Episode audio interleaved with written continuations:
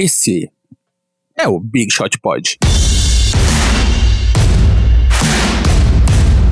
Olá, amantes do bola ao cesta, tudo bem? MM aqui, Baloncesto. Balancesto. Estamos aqui em mais um episódio do Big Shot Pod, o episódio número 35, correto? Correto, número 35.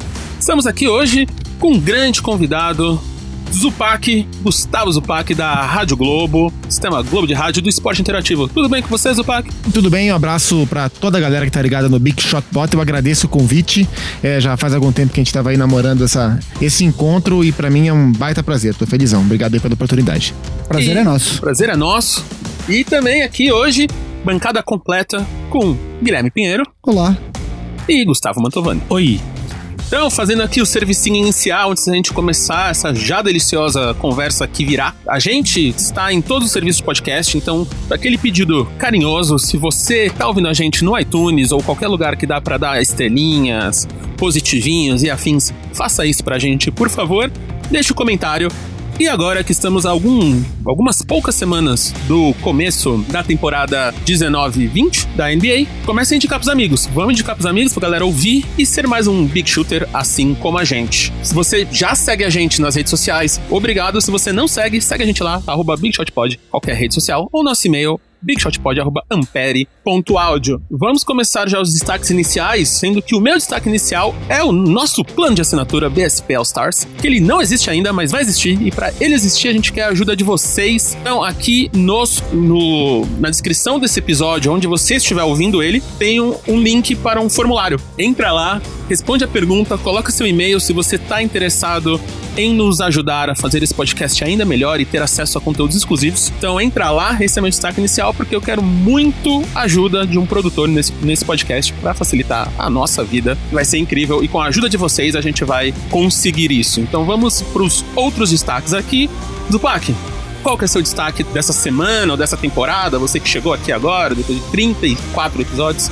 Meu destaque não poderia ser outro para a chegada do Russell, West, do Russell Westbrook, que foi apresentado no fim da última semana lá em Houston. Ah, enfim, chegou o principal reforço né, do, do time do James Harden. Dá para falar que é o time do James Harden, porque foi ele que trouxe o Westbrook.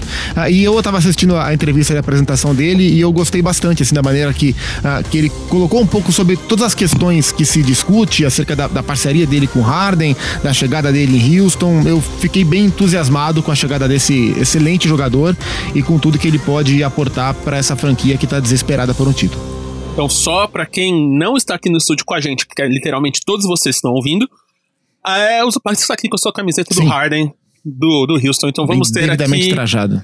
um papo bem interessante entre dois torcedores aqui, Gustavo Mantovani. Eu prometo que eu vou ficar Gustavo quieto Zupac. É, hoje eu vou ficar É difícil, quieto. mas eu prometo. A gente já teve aqui é, torcedores do Lakers, né? O Forlani, né? Já tivemos torcedores do Lakers, do Clippers. ah, o o Marcelo. Gomes enrolou e não respondeu. falou. Eu sei.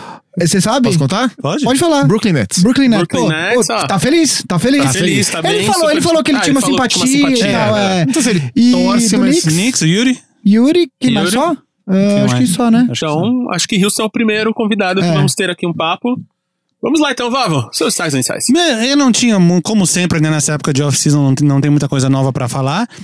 Mas eu vi, uma, eu vi uma declaração que me deixou triste do nosso querido Jeremy Lin, que foi armador tanto do nosso Houston Rockets, Sim. quanto do Lakers, quanto do Knicks, do Yuri. Ele falando E do que. Brooklyn também, né? Ele passou e pelo do Brooklyn. passou? Brooklyn também. É verdade. E do Charlotte Hornets também. Bom, ele E é. do Warriors antes ele do é tipo o. Roger, o atacante É. Roger que já jogou em todos os times da NBA. da, da NBA. É. Ah, eu fiquei triste porque ele, tá, ele, ele está um tanto cabisbaixo, porque aparentemente ele percebeu, entre aspas, que não há mais muito espaço para ele na NBA. Pra quem não tá familiarizado com a história do Jeremy Lin, rapidamente, ele era aquele jogador que ficava lá no final do banco, aqueles bench warmers, né, que mal mal entrava no jogo. Um dia, lá na temporada 2011, 2012, que foi aquela temporada reduzida, eh, o Baron Davis estava machucado, enfim, os armadores do Knicks acabaram saindo do time por lesão e ele acabou jogando e explodindo. Foi a época da Lin Sanity. Tem uma outra coisa, ele jogou em Harvard. Ele é, ele é de Harvard, que é uma universidade que não é famosa. Que não é por- da. Que é da Ela da- é, famo- da- ela é famosa dois, pela né? parte acadêmica e não pela parte Talvez atlética. a mais famosa do mundo. Exatamente. Não do basquete. Exato. Exatamente. E ele também foi o primeiro descendente de asiáticos É, a jogar na. NBA, acho que é isso. Uh, e aí o Jeremy Lin, aí ele explodiu, fez uma sequência incrível lá de jogos absurdos. Uh, teve um, até uma rixa com o Kobe Bryant um, um, pouco antes do jogo contra o Lakers. O Kobe, um, um repórter perguntou para ele o que, que, ele achava da sequência do Jeremy Lin e ele respondeu meio ironicamente: Quem é Jeremy Lin? o Jeremy Lin foi lá e venceu o jogo, meteu 39 pontos, sei lá o que, que ele fez. Enfim. E aí ele andou passeando por todos esses times que a gente falou, sempre ali naquela média de entre 10 e 14 pontos. Nessa última temporada ele foi trocado, ele começou no Atlanta, que a gente não citou. Foi trocado pro Toronto e quase não teve chances no Toronto. Jogou um pouquinho na regular season, quase nada nos playoffs. Foi campeão da NBA e agora aparentemente o que ele falou é que na na, que, que o período de free agency tá sendo muito, muito difícil para ele, porque aparentemente ele percebeu que não tem mais espaço para ele na NBA. O Trey Young, inclusive, do, do Hawks, é, postou uma declaração falando que, é, que o Jeremy Lin é um, cara, um jogador muito bom, que é um excelente veterano e tal, justamente porque começou. O Trey Young era rookie, jogou com o Jeremy Lin no Atlanta agora. Tem um espacinho pro, no Rockets? Não tem um espacinho? Não, mas ele foi um dos primeiros parceiros do Harden, né? Foi contratado para ser um dos primeiros na, tentativas de, de, dupla forte ali do Houston quando o Harden foi trocado uh, do Oklahoma, mas acabou que. É, ele era a nova cara do Rockets. É, Naquela temporada, o Rockets trocou o time inteiro. Se não me engano, ficou só o, o Chandler Parsons e mais alguém. É, Patrick Patterson. É, e, e, era uma tentativa de, de resgatar a, a, conexão com o mercado chinês depois da aposentadoria do Yao, hum. aquela que o Houston tá largando um pouco agora, mudando um pouco a sua, a, a sua marca, a sua tipografia. Ele era uma tentativa de resgatar, mas claramente não deu certo. E ele foi trocado do Houston para o Lakers, né? Ele, ele Lakers, sai do é. Houston e é trocado para Acho o Lakers. foi na troca do Ariza? Não. Talvez tenha sido na, numa sign and trade, talvez, não talvez. Lembro, eu sei, mas eu sei que ele sai do Houston é. e vai pro Lakers. É, bom, o meu destaque inicial não vai ser sobre basquete pela primeira vez em 35 episódios, Uau. porque a semana tá bem devagar. O meu vocês podem se surpreender, mas eu gosto muito de podcasts. E, ah, vá. É, e eu, eu tô escutando um podcast que eu até recomendei pro pessoal, uh, pro Marcel, pro Cris, que é nosso produtor, que é o podcast Sertões Histórias de Canudos. É um podcast feito por um jornal, ele é roteirizado por um jornalista chamado Guilherme Freitas. Uh, se eu não me engano, quem, não sei se foi quem patrocinou esse conteúdo, foi o Instituto Moreira Salles, uhum. que é o detentor do maior acervo sobre a obra de Euclides da Cunha, autor uhum. de Os Sertões. E, cara, é um puta podcast, é legal, assim, é bom demais. Quem gosta de história, quem gosta de história do Brasil tem que escutar. São cinco episódios só, o mais longo tem 29 minutos, mas é absolutamente viciante, assim, é um conteúdo incrível e, e, e é muito legal porque ele conta um pouco da da o Euclides da Cunha, ele era um engenheiro que foi que, que que colaborava com jornais, aí ele passa a ser jornalista e ele é enviado para cobrir uh, a, a, a guerra de, dos canudos lá uhum. e tal. E aí os sertões retratam essa passagem dele, essa mudança, porque ele chega lá achando que aquilo era necessário e aí e ele vai mudando ao longo do tempo. É incrível, é um baita podcast. Quem gosta de história, quem gosta de história do Brasil tem que escutar, que é muito bom. Então só, aqui só... Só, uma, só, só, só pra não ficar informação errada no ar, a, a troca que levou o Jeremy Lin pro Lakers foi junto com uma escolha de primeira rodada em troca do Sergei Le Sergei Lishhouk. Não sei Nossa, quem é. que isso. Ah, mas sabe o que é? Isso daí, isso daí, é. Isso daí é aqueles jogadores. O, possivelmente o Houston tinha alguma. É, ia fazer alguma mexida no elenco, precisava abrir cap. Exatamente. Então você manda o jogador que tem algum salário, um salário significativo com uma escolha em nada. troca de um jogador que tá lá na Europa, que é só os direitos, que nunca Sim. vai vir jogar. Deve, deve ter sido isso. Certamente na sequência o Houston fez alguma outra mexida no elenco. Então, só lembrando, o quanto de cultura vocês ganham ouvindo esse podcast. É hino de nação africana, é a história do Brasil, são palavras em dialetos africanos, músicas novas, né, como a música do Raul. É sempre um prazer estar aqui. Obrigado, gente. Obrigado por esses momentos de aprendizado ao lado de vocês. Prazer é de vocês. No momento modesto. o prazer é todo seu, né? então aqui, ó, já que a gente falou, o Zupac e o Vavo, vamos deixar aqui os meninos conversarem? Eu quero ouvir, garotos. Quero ouvir que, que vocês acham que vai ser essa temporada do Houston? aí? primeira, Houston... Vamos, vamos, começar com aquela pergunta básica que a gente, sempre, que a gente fez pro Vavo. Quando você ficou sabendo da troca, onde você estava e qual foi a sua reação? Se eu não me engano, foi numa quarta ou quinta-feira, foi foi à noite, né? Foi. E foi numa quinta-feira. Era dia de eu rodada. Tinha ido pra Porto Alegre na é. quarta e foi no dia seguinte. Era, era, dia de rodada, algum jogo de futebol estava acontecendo. Eu não estava trabalhando, né? enfim, para quem evidentemente não me conhece, até porque eu não sou conhecido, mas eu, eu trabalho com futebol, faço transmissão de, de jogos, enfim. Mas eu não estava em transmissão, eu estava em casa, porque eu voltei da Copa América e fiquei duas semanas de folga em casa, dando uma, uma desintoxicada. E eu estava em casa assistindo. Acho que estava assistindo Palmeiras e Inter Acho que foi o dia de Inter e Palmeiras, que o Palmeiras foi eliminado. Pode ser, pode ser. Foi, eu tava assistindo Inter eu e Palmeiras. tava na casa da minha avó, é, pode ser, pode ser. Pode e, aí, e aí eu vi a. Eu vi no Twitter o, o Odd postando, e enfim, quando o Odd posta, você foi, acredita, né? Aconteceu, é o cara mais sensacional da história. E aí, a hora que eu vi, falei, meu Deus, não é possível, né? Aí começa aquela chuva de retweets e tal, eu fiquei bem chocado, fiquei muito dividido na hora, assim, por um lado, achei sensacional, embora eu não. Eu sempre tinha o Westbrook como um rival do Harden. Desde quando ele perdeu o MVP pro Westbrook e Houston e Oklahoma tiveram alguns jogos interessantes. Eu sempre via ele meio como um rival, mas na hora eu falei, pô, você tem dois caras desse nível, vai ser muito bom. Por outro lado, eu fiquei com o coração apertado por causa do Chris Paul, embora ele não tenha entregado tudo o que se esperava dele, é uma figura que eu tinha um carinho especial e gostava muito do encaixe dele no time. Então eu tava em casa no sofá vendo futebol, fiquei muito impactado.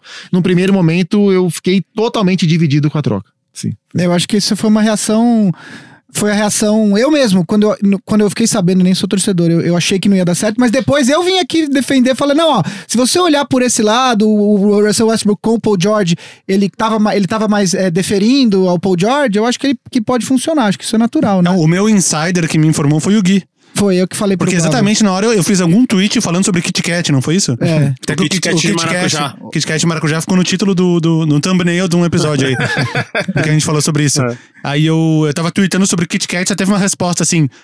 O Westbrook Vavo, do perfil do Big Shot Pod, que o Gui tava na hora. Aí na hora que eu li, eu falei, foi pra Houston. aí eu fui lá atrás. Não, eu, eu não achava que ia acontecer, mas acho que um dia antes, ou dois dias antes, eu tinha feito um vídeo lá no meu canal, no Boom Chacalaca, uh, colocando possíveis destinos do Russell Westbrook. Eu botei seis times diferentes e o Rockets era um deles. Então, naquele vídeo ali, em dois, três minutos, eu meio que criei esse cenário onde seria possível isso acontecer. Então, não foi 100% uma surpresa para mim. Não caiu como uma bomba Sim. do nada. Eu meio que já, já tava esperando que isso poderia ser uma possibilidade. Eu não achava que ia acontecer. E eu acabei de lembrar exatamente. Foi uma quinta-feira, não foi a quarta, e eu não tava vendo Palmeiras e Inter, eu tava vendo Atlético Cruzeiro. Cruzeiro 3, Atlético Mineiro 0 da Copa do Brasil. Agora, foi uma quinta-feira, bem lembrado. Agora que a poeira baixou, vocês já tiveram tempo de pensar e tal, vocês estão, estão mais ou menos otimistas do que vocês estavam na época da troca? Não, na hora que eu, que eu vi o teu tweet e fui atrás da, da, das informações do Old, né? Porque o Gui não é. Não, é, não sou o Old. Não, é o Old, né? Ele é um tipo um pouquinho abaixo, um nível abaixo. abaixo. Eu, só o Gui me falar não quer dizer nada, mas se o Old falou.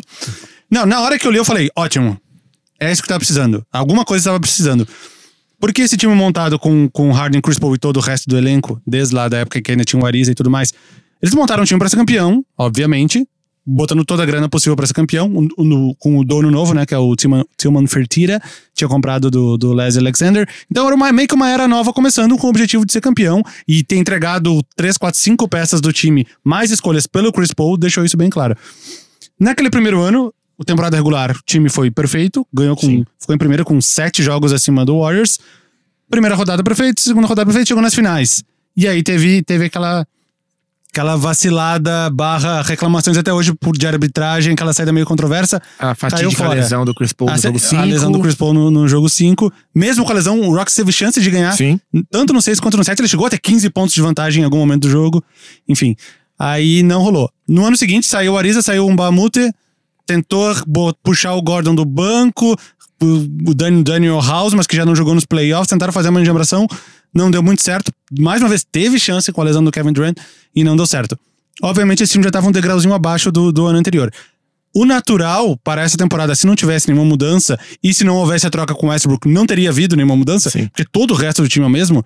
Chegar o Tyson Chandler não quer dizer nada eu acho que ser mais um degrauzinho abaixo. E como toda a Conferência Oeste. Por conta da idade do Chris Paul? Por, por, não, desculpa, por, causa, por conta da idade do Chris Paul. O, o, o, Harden, obviamente, ele segue aí mais um, um, dois ou três anos nesse auge dele.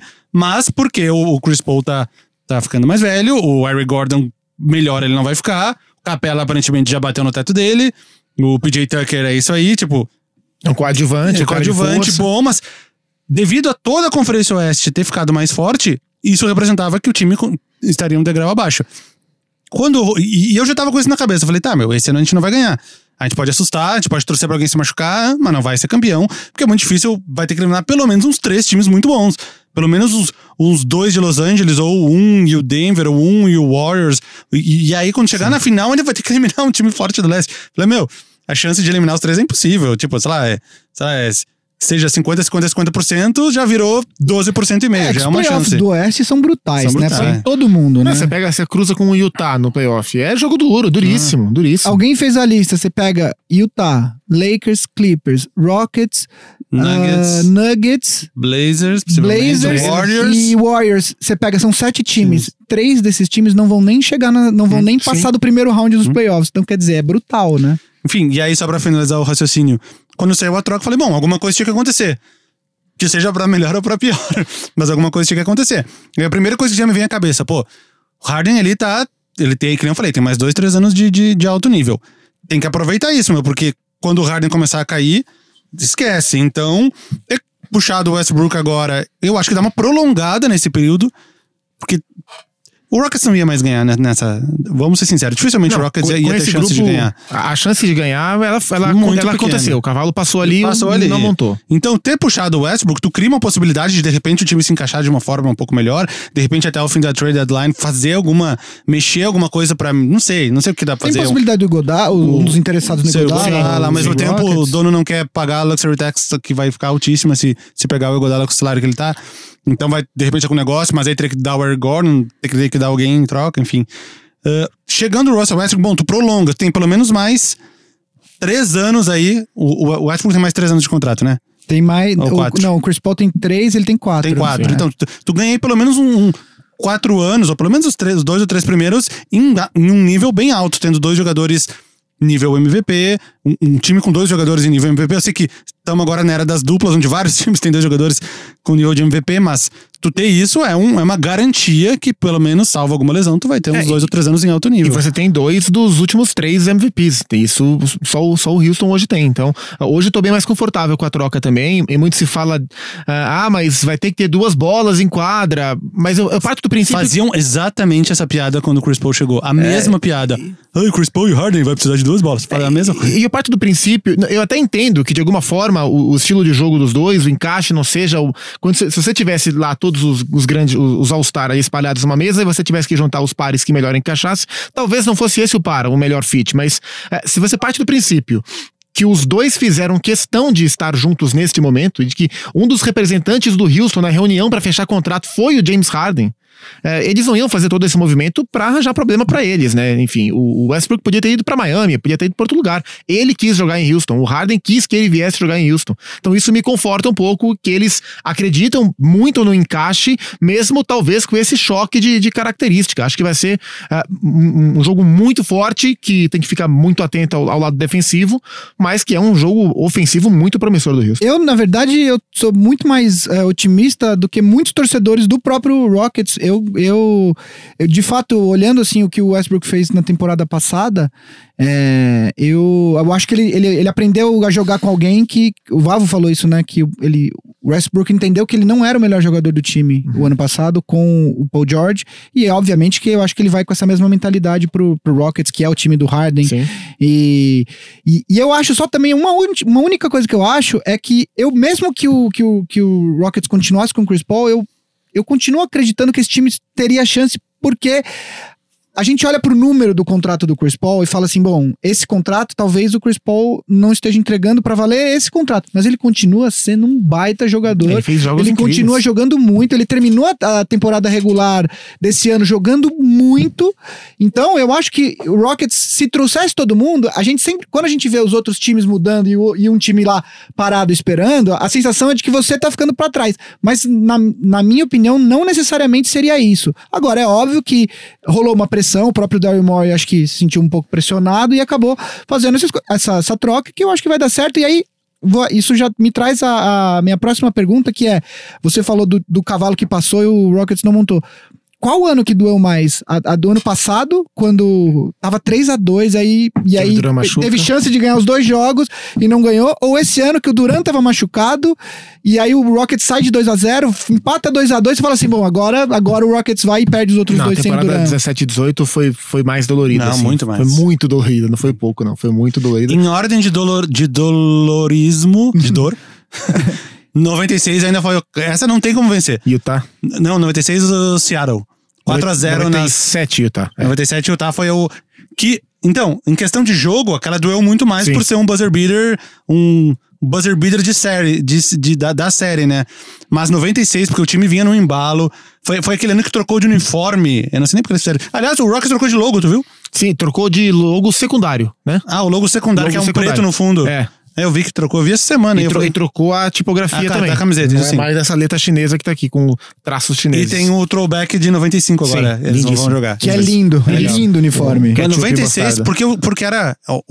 vale, vale uma breve explicação. Eu, como colorado, na década de 90, nunca fui muito feliz na parte esportiva. Sim. Quando o Rockets ganhou os títulos de 94, 95, pra mim foi o auge, tipo, era o máximo ser campeão. Mas o que eu tinha visto era um, um gauchão que nem passava Sim. na TV, entendeu? E ter visto os jogos na TV foi o máximo. Então, 96 o time voando. Eu achava que aí na primeira rodada tinha se classificado em quinta, se não me engano, mas aí já ganhou do, do de quem? Do, do, do Lakers do Magic Johnson.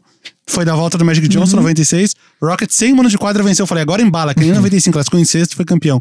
E aí chegou no Seattle e foi varrido pelo Seattle. Imagino que tenha sido duro para você também ver o time trocar o vermelho pelo azul, né? Porque o uniforme novo é o, era o uniforme azul. Era preto, é, preto com azul. Meio é, azulado, tinha uma, tinha é, lance, uma é. temática meio da NASA, do foguete é. e tal. Era aquela fase que, que muitos times fizeram isso. Sim. Detroit fez um, ah, um logo, voltou pro original agora. Utah fez um baita no logo, Sim. voltou pro original. Atlanta fez uma Pensa no Mutombo caindo da tanto aquela águia. Depois voltou para um, pro, um próximo. Os era, era Space Jam. Era, era cartoon 90, que eles chamam. Os anos 90 é. foram de, uma, de, um, de um gosto estético um pouco duvidoso. Toronto, né? Fala mal da Pacalolo. Quando, quando Toronto e Vancouver entraram os dois Sim. com aqueles logos de Aquele aquelas camisetas, verde, um verde água e outro. Ah, mas a do Raptors dos anos 90 era da hora. Não, agora de novo é legal. Quem, é. Que, algum jogador do Raptors usou num num Slam Dunk Contest, né? Os... O throwback não, do Vince Carter. Não foi o Donovan Mitchell? Foi o Donovan, Donovan Mitchell, Mitchell, que usou, usou do Carter, foi isso, foi isso mesmo.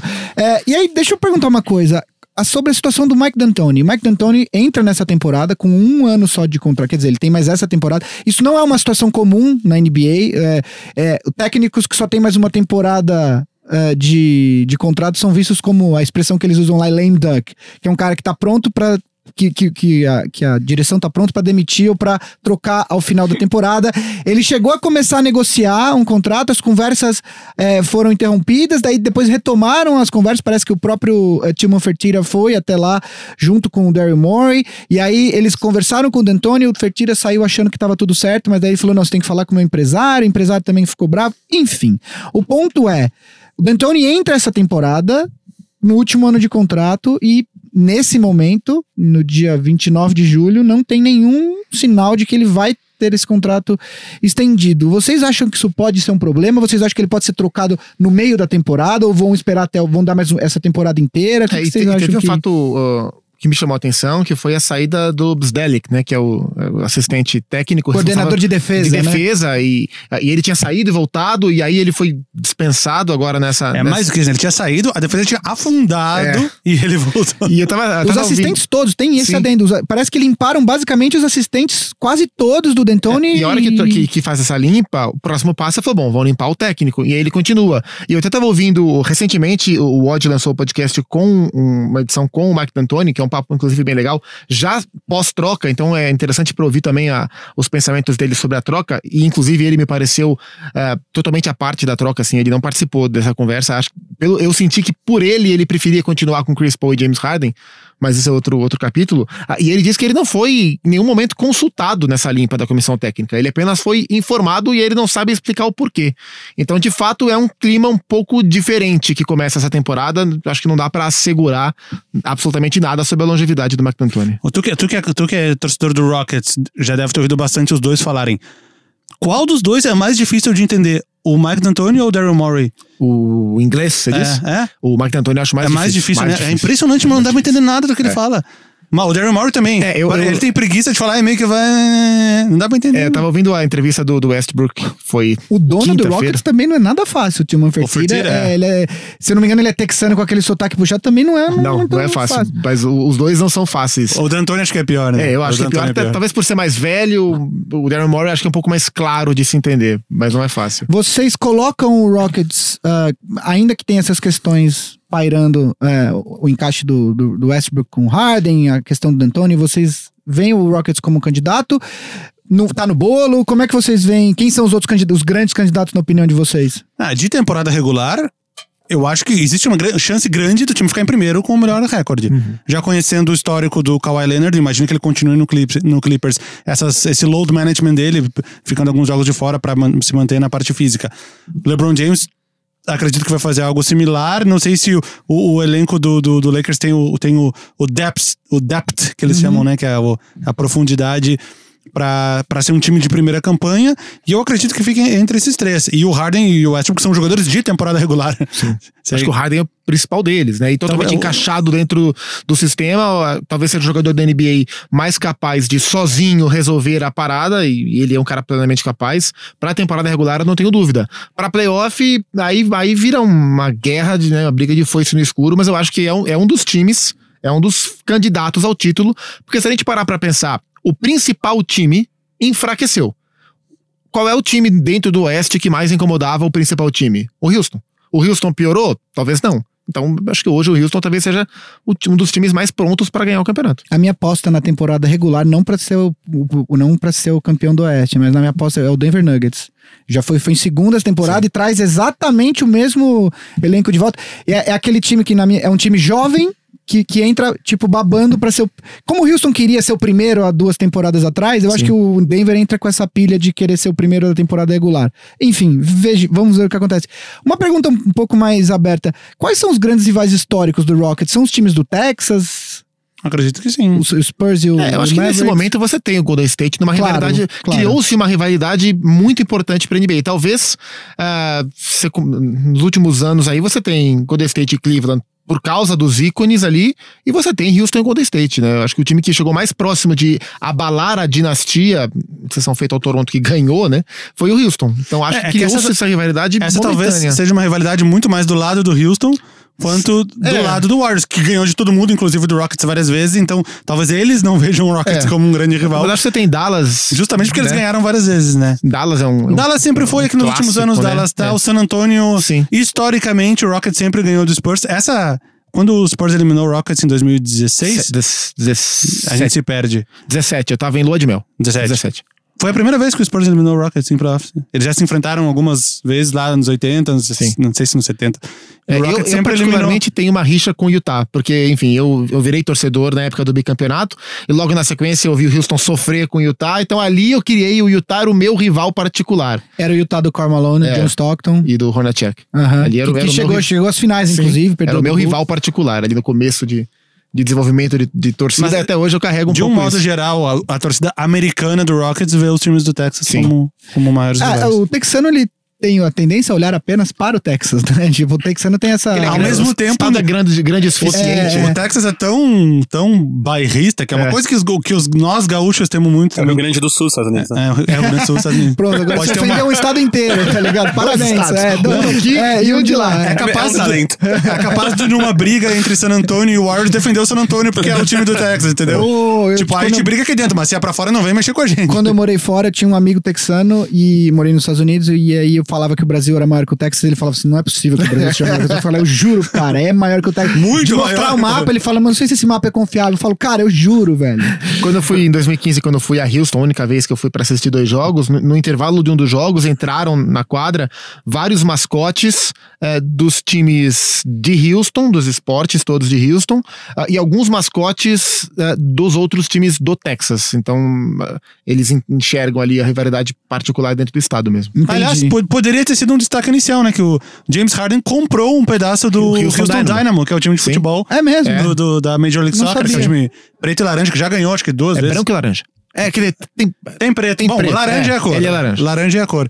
E, se não me engano, ganhou duas vezes já o, o a Sim, Major League Soccer. Atrás. Lá, mais lá pra trás. trás. É. Tá sempre disputando essa Liga dos Campeões aí da, da CONCACAF. o, vou... Harden, o Harden agora é um dos acionistas. Vamos, vamos abrir agora as perguntas que vieram da, das redes sociais. O amigo internauta. O amigo internauta é, pro, pro Zupac. É, e aí a gente vai até fugir um pouco do basquete. Essa pergunta, a primeira pergunta. É, a, pergunta do... a primeira pergunta é do Jacinto ou Pinto, tá ligado? O cara que manda o nome. É, o... o cara do Galpa é, vai ler o nome. alguns canais, algumas emissoras aí já Tem um árabe aqui, o Jalim Rabei, né? Daqui, é, Tariquito12 mandou pelo Instagram. Ele falou assim: Como você avalia a predominância do futebol nos programas de televisão? E se você acha que. Uh, isso é mais, eu tô em, a segunda parte da pergunta é: você acha que que existe espaço para que outros, outros esportes é, sejam uh, discutidos? Ou, ou, ou, no Brasil é assim porque o pessoal foca muito no futebol? É, eu acho que foca muito no futebol, mas eu acho que não é de graça. Eu acho que. Uh, e eu não, não tenho a noção exata de como isso funciona em outros países, mas a, aqui a gente discute muito, a, o retorno é muito importante, né? Então, pode até discutir, pô, será que os meios de comunicação têm um papel de difundir outros esportes e por isso deveria abrir espaço para eles, mesmo que não tenha retorno, pelo bem do esporte? Ou deve pensar apenas na questão do, do feedback de audiência, de comercial, enfim. É, e eu acho que é por isso que o futebol domina. Então a gente vê recentemente, nos últimos tempos aí, é, desde o fenômeno Everaldo Marques e Paulo Antunes, um crescimento muito forte da NFL, é, uma expansão da própria NBA, atingindo números de audiência que a gente não tinha visto, e isso gera um aumento de, de, de cobertura também. É, eu gostaria que tivesse mais espaço para outros esportes, mas eu entendo porque não tem porque não dá retorno. Infelizmente, o brasileiro ele gosta muito de ganhar, né? Mais do que de, de, de ver esportes. Você tem toda né? razão então nisso. a gente fica nessa de uh, deveria falar para ter mais espaço ou não fala porque não tem retorno. É por isso que não tem. Não Eu tem acho que é uma questão também de organização dos próprios esportes. Você vê, você vê o que o NBB fez?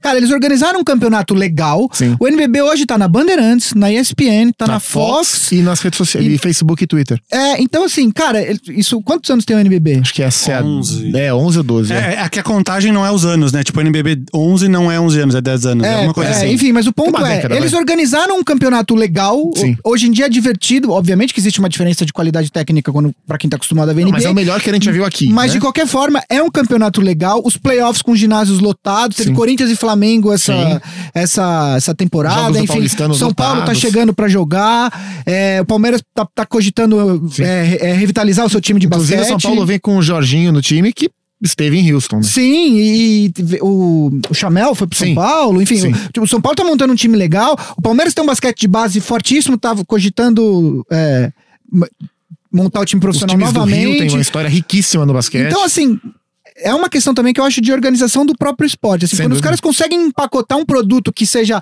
minimamente é, comercializável, acontece. E aí o NBB é, hoje. E quando você olha pro vôlei, por exemplo, tem uma, uma, uma eterna questão que ah, os clubes não são fortes o suficiente para viverem sozinhos. Então eles são atrelados a marcas. E é muito difícil você criar uma identidade com o torcedor torcendo por uma marca de desodorante, de leite em pó, uhum. enfim. Então tem, tem esse dilema. Mas o campeonato é bem organizado. Sim. E tá aí na televisão há muitos anos anos. Só que você não vê torcidas, né? Uhum. Não queria, ah, sim. né? Não é, quem acompanha vôlei no Brasil muito mais é os jogos do, do Brasil, que isso sim. historicamente sempre passou na televisão sim. com enfim, no horário nobre com narradores conhecidos. Com patrocínio estatal e tudo mais. Mas por quê? Sempre ganhou, né? É, é então aí, é, tá muito ligado nisso. É, vamos lá, pergunta no Twitter, um mal de Vitão. É um nome, uma, um handle... É uma pegadinha ou não? Não, o nome do cara é um mal de Vitão. Que isso pode... é, você já cogitou trabalhar com basquete? Quando você começou sua carreira, como é que você foi direto pro futebol? Como é, não, sempre fui direto pro futebol. Eu tenho um desejo particular de tirar um ano sabático da minha vida, ir para Houston e tentar trabalhar no Houston. Uhum. É, eu, curiosamente, tenho, eu não sei porquê, mas o Daryl Morey me segue no Twitter. Segue ele também. E a gente troca DMs de vez em quando. ah, vou te contar a minha história depois. Olha lá, os caras, pô, temos dois amigos do Daryl Morey, é. dois insiders do Houston Rockets é, aqui. Eu, minha esposa me zoa que eu sempre falo, mando mensagem, hey, Mr. Morey, então eu sempre... É, e, e, aí, eu, na minha cabeça, um dia eu poderia largar tudo, ir pra lá e tentar trabalhar lá, ou tentar trabalhar no Houston Dynamo para poder comprar pelo menos um season ticket e assistir a temporada inteira. Então, trabalhar no Brasil com basquete eu nunca pensei, mas já pensei em viver essa experiência de trabalhar, tentar trabalhar na franquia, ser um negócio absurdamente Pô, que legal. É, um jogador, isso essa pode ser para vocês dois. Essa pergunta veio do arroba DuduCamp00 no Twitter. Qual jogador recente do Rockets vocês sentem falta? Alguém que tenha passado recentemente que saiu hum. que você falou, putz, seria bom ter esse cara de volta? Tem um que, não sei se ele já parou de jogar, ele tava na China, ou tava para parar, que eu tenho um carinho muito especial, que é o Escola. Uhum. Gosto muito do Escola. Mas hoje, se eu pudesse trazer alguém de volta, eu traria, mesmo já tiozão, o Trevor Ariza. É, eu, tava pensando no Ariza. É. Porque ele sempre teve duas passagens, né? Ele teve uma Sim. lá. Ele, que ele saiu no meio dos títulos do Lakers lá em, uhum. 2009, foi pro Rockets, jogou um ano. Foi pro Wizards e depois voltou, jogou mais é, quatro. No Houston, eu acho que, eu acho que nessa troca ele jogou veio com dois, um Artest no, no foi, foi, nessa troca, é. né? Enfim, aí ele foi pro Wizards, jogou no Rockets foi um cara que não, claramente não, não tem ego, faz Sim. a função que precisar, vai marcar o principal cara do time aniversário. Se precisar ficar num canto só chutando bola de três pontos, ele fica. É um cara que sempre. As pessoas gostam se, muito dele. Se doou muito. É. E aparentemente é um cara gostado por todos. Sim. Nos, comerciais, nos comerciais do State Farm lá, junto com o Hardy e Chris Paul, sempre, sempre muito descontraído. E Eu não, eu não queria que ele tivesse saído. Ao mesmo tempo, o Rockets não tinha como pagar o que o Suns Sim. pagou ele. E, e, esse ano, novamente, o Sacramento pagou 25 milhões pra ele por duas temporadas. Um cara o que o Rockets não tem nem como cobrir isso. Um né? cara que eu passei a dar mais valor depois que ele saiu, e hoje eu até gostaria de tê-lo de volta, é o Beverly. Eu me irritava ah. um pouco com o Beverly quando ele tava em Houston, passei a admirá-lo muito mais depois que ele saiu. É um cara que tem uma alma, assim. Eu gosto dele. Eu fiquei triste, tipo o Chris Paul agora quando Sim. ele saiu.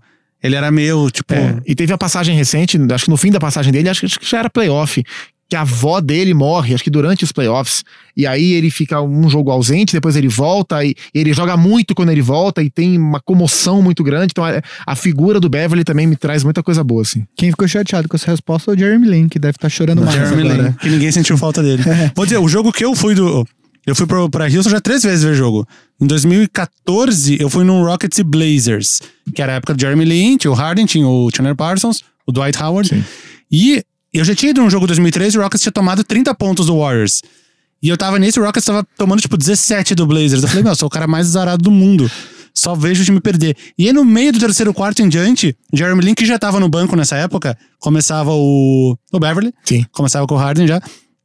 Ele veio do banco e começou a meter cesta atrás de cesta, empataram o jogo, foram pra prorrogação e venceram na prorrogação. Se não me engano, ele acabou com tipo, 27 pontos e, tipo, 19 no quarto quarto de prorrogação. Muito legal. Então, é. o cara salvou o meu jogo. E eu essa, devo a ele eternamente. E ir lá para ver os jogos é uma experiência incrível. Eu, fui em 2015 e eu fui para dois jogos. E aí eu, eu falei, cara, eu quero viver as duas experiências. Então, no primeiro jogo eu consegui credenciamento. Eu e minha esposa fomos, minha esposa também é jornalista, a gente foi credenciado, fomos pro vestiário depois do jogo.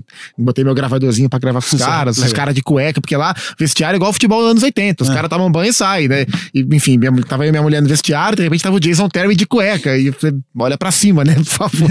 e aí, o segundo jogo eu fui na arquibancada. E aí, o primeiro jogo o Houston ganha do Denver, o Harden faz 50 pontos foi uma chegada incrível para mim. Inclusive, como homenagem ao time bicampeão, no intervalo teve uma homenagem lindíssima, foi muito foda. E o segundo jogo o time perde pro Phoenix, que eu tava na arquibancada, mas foi bem legal. A última pergunta aqui é @marcolino_scccp, eu suspeito qual time esse rapaz torça, do Twitter. É, como é que você faz com a sua rotina de trabalho? Você falou que fez Copa América Sim. e tal. Como é que você faz para acompanhar? Você, você, consegue assistir sempre? Você consegue assistir outros jogos? Só ver o Houston? Como é que você acompanha? Eu tenho dedicado meu tempo mais a ver o Houston. E ainda assim, nem sempre dá para ver tudo, né? A gente tem aí Conferência Oeste com horário de verão bem complicado, é complicado. de ver, né? Os jogos... Lakers é horrível. É, é sempre o último jogo da noite, é, é tipo horrível. Então, aí acabo não, muitos jogos eu acabo não vendo por causa do horário, mas é League Pass toda hora. Já ah, em 2015 a série histórica contra o Clippers, para mim meu grande momento como torcedor foi essa série. É, o jogo 7, eu tava no Moisés Lucarelli trabalhando no São Paulo e Ponte Preta atrás do gol, com o celular na mão, vendo o jogo no League Pass. Esse jogo foi meio tranquilo, o jogo 7, então, né? A questão foi o jogo 6. Eu, eu também, é, foi 5, não foi? A virada absurda. Não, o 6.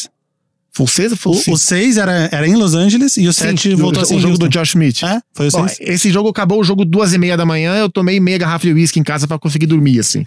É, é, é, perigoso acompanhar jogo de outro esporte fazendo, fazendo jogo de futebol, porque o cara vê comemorando, sai um gol, o cara é São Paulino, é, é vagabundo, é não sei o quê. É isso, mas é, me viro, me viro pra acompanhar, mas é, não consigo ver todos os jogos por causa do horário e, e porque muitos são quarta-feira, nove e meia, que é o meu horário nobre do, do se, jogo. Se né? o meu filho não quiser torcer pro Rockets, eu vou dar dicas pega Boston.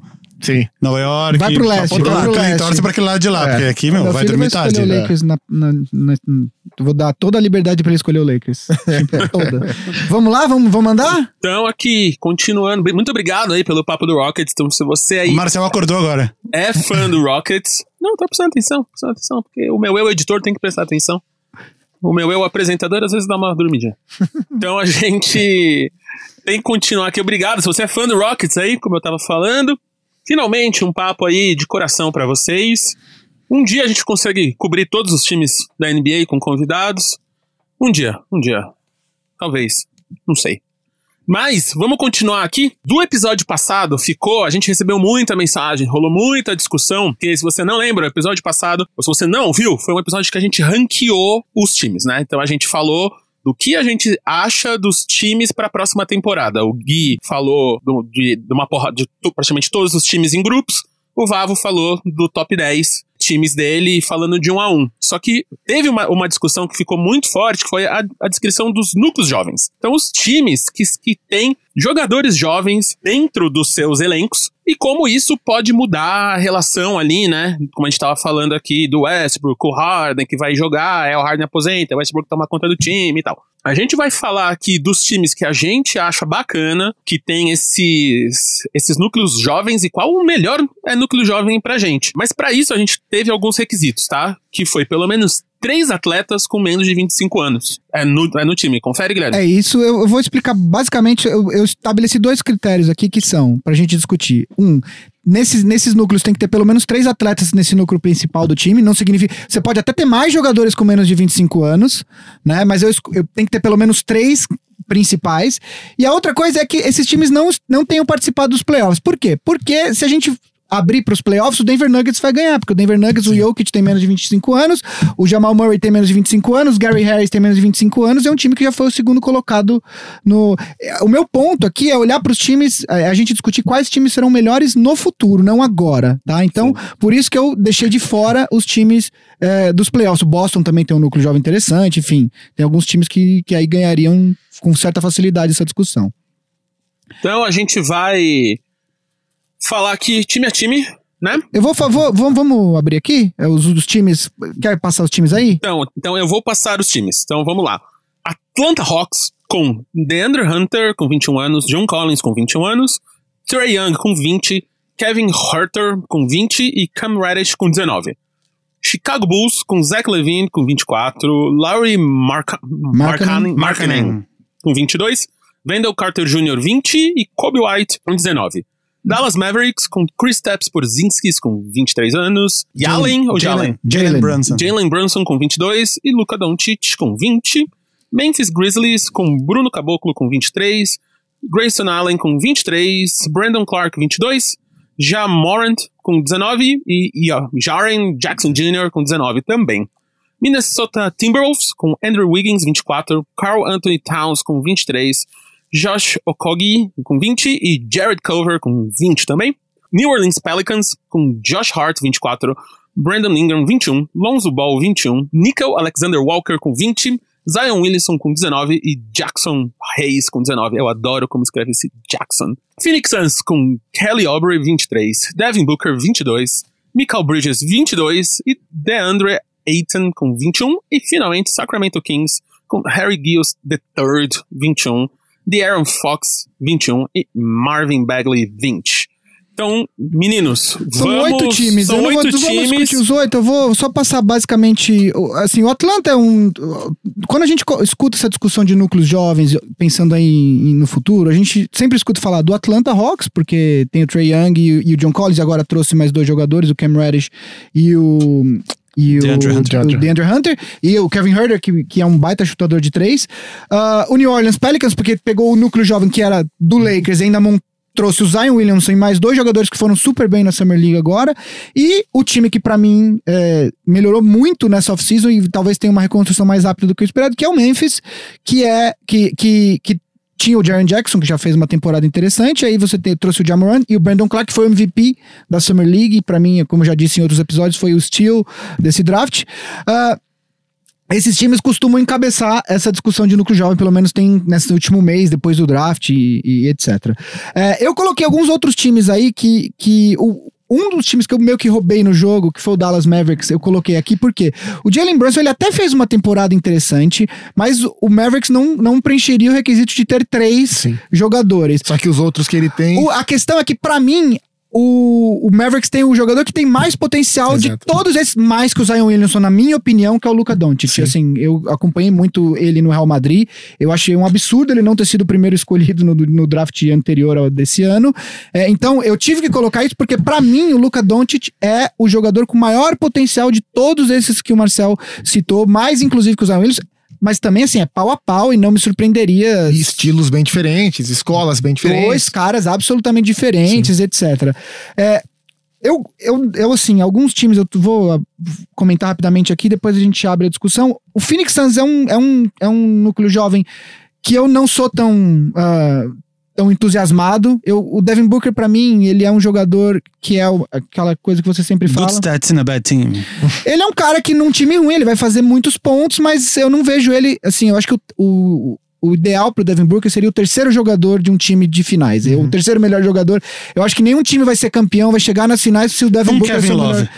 O que não é, assim, o que não é nenhum demérito. demérito não, é obrigado a ser All-Star, né? É, não, e outra, você tem hoje, você tem na NBA, acho que cinco ou seis jogadores que você fala, dá para ser campeão se esse cara é o melhor jogador do time. Sim. Você tem o Harden, você tem o LeBron, você Kevin tem Durant. o Kawhi Leonard, o Kevin Durant, o Steph Curry. Sim. E, quer dizer, hoje, assim, você, tem outros que a gente Giannis. pode... O Yannis. O Yannis, acho que você pode ser campeão. Seis. É, você pode falar, ah, mas o Anthony Davis. O Anthony Davis não provou isso ainda. A gente vai saber agora, Perfeito. porque eu, acho que a tendência é que aos poucos ele suplante o, o LeBron. Clay Thompson, se tiver só o Clay Thompson, será que você vai ser candidato ao título? Eu acho que não, Também entendeu? Então, assim, não é demérito algum, uhum. né?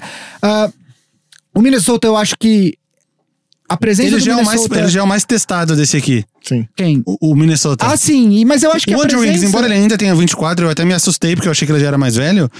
O The Ringer fez uma. Metade, o, metade das pessoas já desistiu dele. O The Ringer fez uma, uma lista de, do 31 de núcleos jovens, citando todos os times do Rockets, inclusive o último, porque basicamente tem não tem nenhum sim. talento jovem. É, que eles nem colocam o Wiggins na lista do Minnesota, porque eles acham que é um jogador que cada vez mais perde valor e que, que não entrega o que, o que poderia entregar se, se tal. Mas a questão, o Minnesota, para mim, tá aqui, é um testamento ao quão bom é o Carl Anthony Towns, assim, Sim. porque ele é muito, muito, muito bom. E se ele continuar desenvolvendo o jogo defensivo dele como ele tem feito, como ele, evoluiu é nessa última temporada, ele, ele vai ser um pivô monstruoso. O Sacramento também deu uma roubadinha no jogo, porque o Harry Giles, ele é um cara que ele, ele era do outro draft, não jogou a primeira temporada dele por lesão, até fez uma primeira temporada ok nessa última, mas eu coloquei muito por conta do De'Aaron Fox e do Marvin Bagley. O Bogdanovich tem quantos anos? Não sei boa se pergunta. Boa talvez pergunta. ele seja mais do que, que o Eu acho que não tinha, mas eu vou, eu É porque ele veio da Europa, talvez ele, é, já seja mais acho velho. Acho que é um pouco mais velho, mas eu vou checar. Uh, eu acho que assim, e aí o, ah, o Chicago Bulls, que uh, eu gosto, assim, eu gosto muito do marketing, o Wendell Carter Jr., eu, eu acho que ele é vai ser um jogador bastante útil, vai ser um jogador de rotação aí, possivelmente pode ser jogador titular de time bom. É, o Zach Lavine é um cara que eu já falei mal aqui e fui duramente criticado, porque eu acho que ele é um jogador ofensivamente muito bom, mas eu acho que ele é meio peladeiro, assim, sabe? Meio. Eu acho que defensivamente ele deixa muito a desejar. Ele até melhorou essa temporada, mas eu acho que ele já tá bem perto do teto dele. E o Kobe White até teve uma Summer League interessante, então. Esses jogadores são parentes. Eu acho que o Devin Booker se encaixa no mesmo caso do Zach Lavine nesse caso. Eles não foram. Não foi necessitada a defesa dele, a, a, a defesa deles em alto nível até agora. Então eu acho que eles são meio que uma incógnita na defesa. Muitas pessoas falam que o Devin Booker é um jogador ruim na defesa. Sim, mas é que nunca foi precisado a defesa dele até esse momento para saber se ele é bom ou não na defesa. Se colocasse ele no, no, no, sei lá, com o LeBron e o Anthony Davis, ele ia ter uma função ali que talvez ele fosse, se ele não é bom ainda, ele fosse obrigado a desenvolver. No Suns, nunca precisou da defesa dele, o time nunca é, almejou nada. pela exigência que, que os caras ele têm. Tá mais preocupado em fazer 70 pontos do que em marcar então, o cara mas do eu acho time. Que, aí, eu, aí eu acho que tem uma, uma questão do, do drive do jogador, assim. Tudo bem, seu time em volta pode ser um lixo.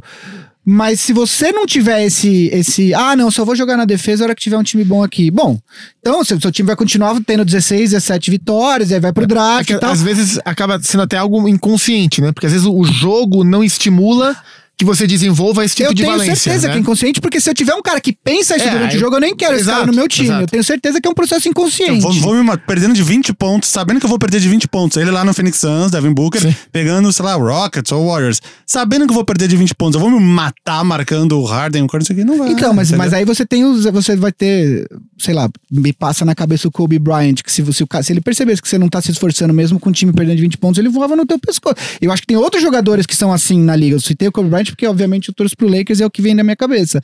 É, eu acho que a discussão, no final das contas, pra gente discutir qual que é o, o núcleo jovem mais é, promissor. promissor aqui, dessa eu não sei, e aí vocês fiquem à vontade. Eu vou, eu vou desconsiderar o Dallas, embora Uh, o Doncic seja o meu Sim. jogador preferido dessa lista. Eu acho que a discussão acaba sendo resumida em Pelicans, Grizzlies e Hawks. Não sei o que, que vocês é, acham. E eu acho que muito em torno do Pelicans, assim, acho que a expectativa em torno desse núcleo jovem do Pelicans, pela experiência que ele que, que os jogadores que vieram de Los Angeles trazem e com a expectativa em cima do Zion, uh, eu, eu, eu olho pro Pelicans e eu vejo uma, uma, um coletivo promissor. É, hoje é o time que eu olho e falo, pô, essa molecada eu acho que tem, tem um, um potencial de crescimento bem interessante. Eu gosto muito do, do Hawks porque ele não só é um elenco jovem, como ele é um elenco muito jovem. então eles têm, aqui pela lista que tu montou, cinco jogadores com 21, 21 anos ou menos. Dá John, pra jogar com esses cinco aqui. Dá pra jogar com esses cinco, exatamente. Esses é um time titular. O John Collins e Young já provaram que são caras bons não, não, não, não são questionáveis. O Trae Young, para um cara de primeiro ano, fez, só não foi Rookie of the Year porque tem o Luca Doncic, e muita gente queria que ele fosse, se não for com, a, com aquela arrancada meio tardia dele, né, depois do All-Star Game, mais ou menos. E eles pegaram dois caras, o, o próprio Cam Reddish, que, que foi draftado em oitavo, nono, por aí. Foi décimo. Décimo. Décimo. Mas era um cara que até 4, 5 meses atrás era pra ser o top 3. Quando o Duke, quando Duke assina com os três, Duke pega os três, os melhores, três melhores, prospectos vindo do high school: o Zion, o R.J. Barrett e o Cam Reddish. E o Hurter é um cara que também demorou um pouco para embalar ali no meio da primeira temporada, mas é um cara que vai, pode, vai ser um titular consolidado na NBA, claramente, assim, tipo. Ele tem um, é um futuro, cara com... chutando do jeito que ele chuta de três, ele vai jogar 15 anos, ele vai ser o Kyle Korver. É. No mínimo, ele vai ser o Kyle Korver. Então, pelo fato deles serem muito, muito jovens, o, mais velho ter 21 dos 5, eu acho que assim, ó, sempre tem uns caras que dão errado. Se der um ou dois errados aqui, os caras ainda têm um núcleo bom. E a gente sabe que o John Collins e o Trae Young dificilmente vão dar errado. Então, esse já é um, um excelente começo. E desses três que tu falou, eu acho que o Memphis ainda tá um degrauzinho abaixo por questão de talento mesmo. O Caboclo, o Grayson Allen, o Caboclo, o Caboclo e o Grayson Allen foi, foi, é, foi generoso. Generoso. generoso porque eles... Gosto muito do Caboclo. Ele teve uma, uma, uma, ressurreição aí no Memphis, foi, fez um Sim. final de temporada bom, fez uma Summer League incrível. Então, assim, coloquei mais. Jogou no mais Rockets porque sou brasileiro e quero ver ele bem do que. Porque o núcleo, o núcleo mesmo do Memphis, pra mim, é o, é o Jamorant, o Jaren Jackson Jr. e o, e o, e o, Brandon Clark. Mas ainda acho que eles estão um degrauzinho abaixo do. do é, o Jamorant a gente não viu, né? Ele não jogou Summer League, hum. né? Então a gente não sabe o que o Brandon Clark eu vinha falando antes do draft que eu não entendia como que tinha, que, que tinha time que, que, que, via ele tão baixo no, no, no draft. Ele acabou caindo até 21 primeiro foi o MVP da, da, da Summer League. O que não quer dizer muita coisa. Não quer dizer muita coisa, de fato, mas enfim, é, é, verdade. Eu falo isso pro mal, tem que falar isso. Eu falo isso pro bem, tem que falar isso pro mal também, é verdade.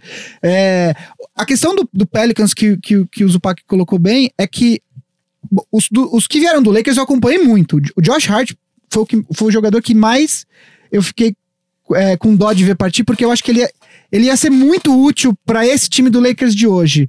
É, eu sabia que pro Lakers conseguir o Anthony Davis ia ter que abrir mão do Lonzo Sim. Ball e do Brenoninho, então eu já tava meio desapegado. É o Beverly deles, fica é, meio triste Quando eu embora. vi que o Hart foi embora, eu falei, porque ele, é, ele é aquele jogador que todo time bom tem. Sim. Todo time que disputa título tem esse cara.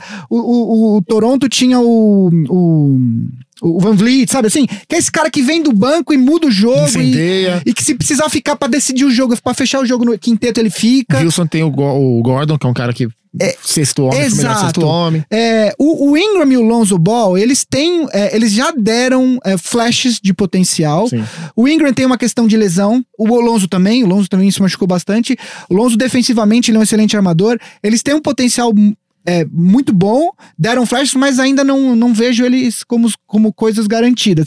A, que, a questão é que o Zion, se o Zion chegar no, onde se espera que ele chegue, aí realmente coloca esse grupo todo. É, é minha dúvida é quanto que nível. ele é capaz de, de, de, elevar algo que o LeBron fez, por exemplo, em Cleveland, elevar o coletivo e extrair dos outros jogadores também o crescimento. Essa é a minha dúvida. Acho que a expectativa em torno dele é muito grande e a gente vai descobrir agora. E, e, e talvez o Didi pudesse estar nessa, nesse Eu não coloquei porque ele foi pra é, Austrália Exato. e aí vamos ver como ele sim. volta. Mas sim, o Didi, o Didi tem idade, obviamente, poderia estar nessa, nessa Jogou lista. Bem na Summer League. Jogou Summer bem League. na Summer League. É, o, e os outros dois também, o Alexander, Alexander Walker e o Jackson Hayes também. O, o, Jackson Hayes fez uma, deu uma enterrada na, na Summer League que daria cadeia em alguns estados lá do, dos Estados Unidos. É, assim, de fato, o, o núcleo com maior potencial desses todos aqui claramente é o do Pelicans, por conta muito do Zion. Assim, Sim. se ele chegar onde se espera, ele coloca todo mundo para cima. E o Pelicans, diga-se de passagem, é um time que, se bobear, vai beliscar ali o oitavo lugar, vai, vai brigar ali, porque além desse, desse povo que tem aqui, você tem Drew Holiday, que é um belíssimo armador, segundo time de defesa na última temporada, J.J. Redick, que assinou com Sim. eles, Derek, uh, Derek Favors. Favors. É, então você pega esse aqui, tem seis jogadores, com mais esses três que a gente falou, você já tem uma rotação de nove Qual, jogadores bastante respeitável. Qual vocês acham que vai ser o time titular do Pelicans? Do Pelicans? Porque alguém vai ter que rodar. Pra jogar o Reddy, que eu acho que vai jogar, o Lonzo Ball deve rodar. Sim.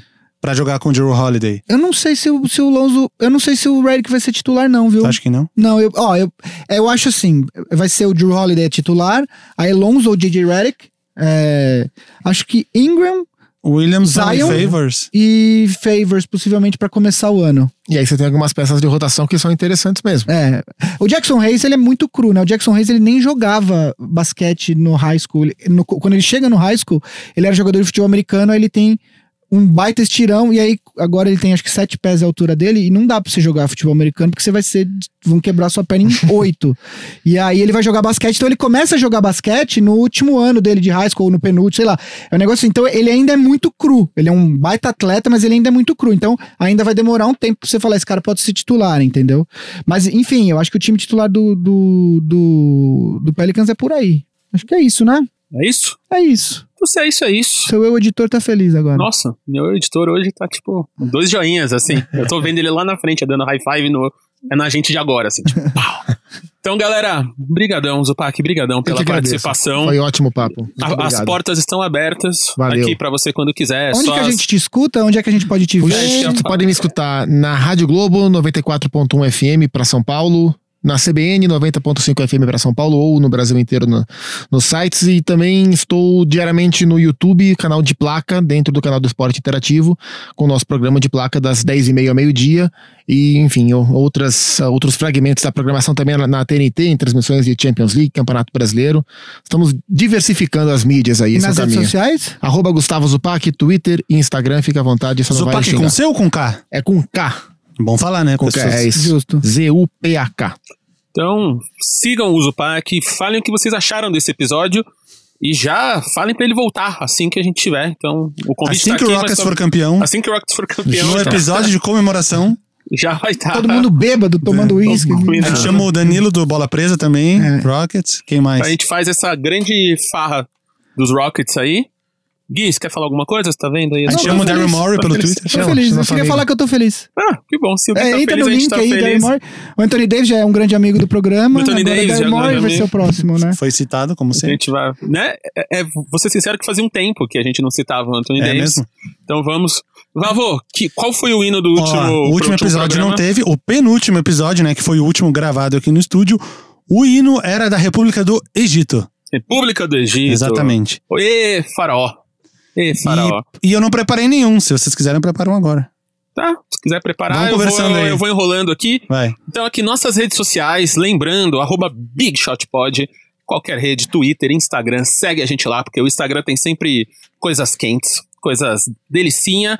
Lembre-se que a gente está com esse pré-cadastro para o nosso programa, não quero dizer premium, porque tudo é premium aqui que a gente faz para vocês, mas o nosso plano de assinaturas para você ajudar a gente a fazer conteúdos ainda melhores no Big Shot Pod All Stars. Vocês todos são Big Shooters, mas alguns vão ser All Stars, ajudando a gente financeiramente. Aqui na descrição do episódio tem uma, um formulário para se preencher, para se fazer o pré-cadastro e três perguntas apenas. responder pra gente. E isso a gente só quer lembrar que o podcast, o o Instagram, as coisas vão continuar de graça. Vocês vão continuar a ver. É só que quem assinar o All Star vai ter mais coisa. Então, tipo, vai ter acesso a grupos, vai ter acesso a, uma, a coisas que a gente ainda está decidindo o que é, por isso que o formulário tá lá pra gente saber. Vocês estão ouvindo o hino dessa semana aí, que o Vavo vai tirar um print screen da tela dele e mandar pra gente, pra gente não esquecer qual que é. Como Pra ele já não aconteceu- pra esquecer. ele não esquecer, principalmente. E a gente segue falando em cima pra Então, a vocês não botarem no Pra Shazam. vocês não botarem. Inclusive, talvez uma das coisas que a gente vai ter no grupo especial é isso, né? Aulas de, de geografia africana. né? de hinos africanos, porque o Vavo é um grande entusiasta da geografia dos hinos e das bandeiras dos países. Se você. A gente já veio citando isso, mas é real oficial. Se você não sabe, o Vavo tem o canal é, a pé. A pé? De pé. De pé não faria muito sentido, né? Ah, não sei, vai que você tá cansado. Você tem. Não cansado de Não, ficar sentado, mas é pé, o a né? pé. A A pé. pé. Onde ele. Onde ele Retoma. vai e anda por uma cidade Vai ter durante episódio um novo dia. aí no, no próximo mês. Já está sendo editado. Ah lá, de, de, de Paris, certo? Exato. Pode dar spoiler? Já pôde, né? Já, Já deu. Não, é que a galera sabe que você tava lá. Podia você ser Paris. Texas. Tem uma cidade de no Paris, Texas, Texas. chamada Paris. Então Tem um vai- filme do Jim Jarmusch. Jim Jarmusch. É. Cara, esse programa é muita cultura. Muita cultura. A gente cita o cinema indie americano. Então, as nossas arrobas eu vou dar todas hoje. Eu sou MM Isidoro com Z bomba em qualquer rede social, arroba MM Isidoro. Guilherme, arroba Guilherme underline, Não, Gui. Gui underline Pinheiro, Gui underline Pinheiro e Vavo, arroba Vavo no Instagram e arroba Vavo Fresno no Twitter ou qualquer outra rede que vai existir, imagino. Porque arroba Vavo ele vai ter que ser muito rápido. No Fotolog era arroba Vavo. Ah lá, viu? Era, era fácil. No Twitter é um cara japonês que não twitta desde 2010. Eu tenho planos de sabotar esse. Não, a gente tem que conseguir, a gente tem que conseguir. É, agora que o Chris é amigo do arroba Jack, Pronto. a gente vai, a gente vai chegar lá. O, pra quem não sabe, Cris Dias, nosso produtor, é o primeiro usuário do Twitter no Brasil. Então, Verdade, ele é o número é um. O primeiro tweet dele de 2006. Então, é a primeira pessoa e ele foi no, no tweet encontro que teve aí com o dono do Twitter. Porque além de ser um dos fundadores da internet brasileira que a gente brinca, ele é um dos primeiros. É o, literalmente o primeiro usuário do é serviço. Um early adopter. Early adopter. Então, arroba Cris Dias tá lá desde 2006. Então, galera, a gente. E não é a Cris Dias do, do, do Globo Esporte é, da Globo. Não Também é. é Cris Dias. Não é. Tanto que até aqui no Nova Bra, quando eu falo o Cris Dias liberou ela, ah, ela liberou? Ela fez não sei o que, a galera aqui fala. Então, a gente é uma produção da Ampere, é, de Cris Dias, Alexandre Maron. A gente é gravado aqui no Inova Bra Habitat, pelo Raul Leal, aquele que não Seixas, que tá dando um mini hang loose ali, suas unhas pintadas, bonitas, estilosas. Segue ele lá. E ouçam os outros podcasts da Família Ampere, Família Feminista, Zing, Boa Noite Internet. Inclusive, Boa Noite Internet desse domingo, um episódio hiper especial que fizemos aqui com todo carinho. Eu não vou dar, não vou dar spoiler, mas ouçam que esse aí foi legal de fazer. Eu daria pra me ajudou. vingar se eu soubesse o que, que é. Então, então, viu? É que o Vavo... não foi? Ah, não foi na gravação? A gente só fala com o Vavo de segunda-feira, das duas às quatro, o resto da semana. Ele nem responde. nem responde. Então, galera, até semana que vem. Beijo. Beijo.